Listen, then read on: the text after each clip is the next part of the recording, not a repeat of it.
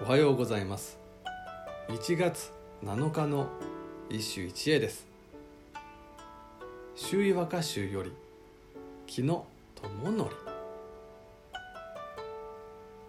飛び通う押しの葉風の寒ければ池の氷ぞ冷え勝りける。飛び通う押しの葉風の寒ければ池の氷ぞ。さえ勝りける。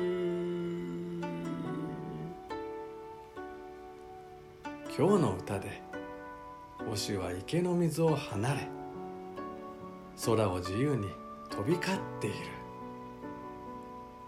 かといって浮き根に決別し新たなる旅立ちつまり新たなる恋に挑むというような気分一新の歌ではない。飛び交う押しの羽によって生じる風が寒いので池の氷が一段と冷え勝っている。と冬の風の寒さを表現した歌だ。なんだか肩透かしをくらい。